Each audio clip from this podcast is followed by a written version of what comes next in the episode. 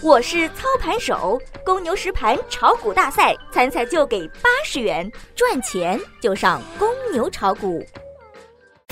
最及时的 A 股信息速递，最独到的股市新鲜评论，小白快评，您每日的免费资讯快餐。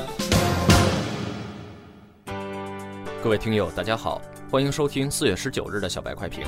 小白快评今日收盘话题：四幺九魔咒收小阴十字星，多空都有理。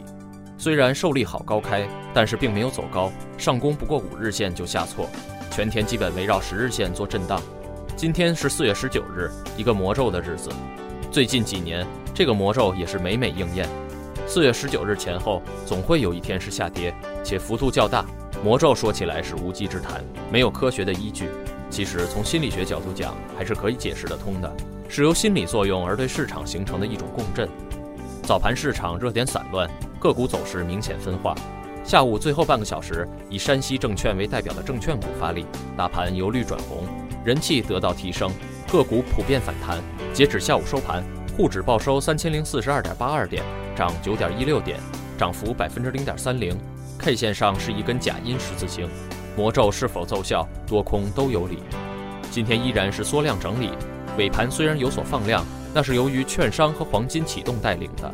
如果券商龙头西部证券能封涨停板，那么对于多头的士气才能起到真正的提振。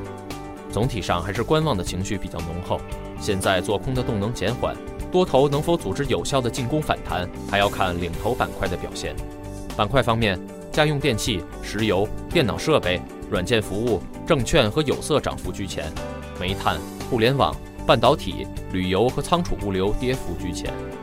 昨天提示大家注意金融三驾马车，中午提示大家低仓位运作，并且逐步建仓，都踩中了节奏。在这个赚指数不赚钱的行情下，踩不准节奏对操作会有致命的打击。还不到追涨的时候，要想上攻三千一，还有待成交量的放大和热点的再次出现。现在依然控制仓位三成以下。感谢收听今天的小白快评，本栏目由公牛财富出品，优美动听录制。明天同一时间，欢迎您继续收听。学习玩耍两不误。小白炒股学堂，小白炒股学堂，小白炒股学，小白炒股学堂，小白炒股学堂，你的股神之路从这里开始。本节目由北京公牛股科技有限公司制作出品。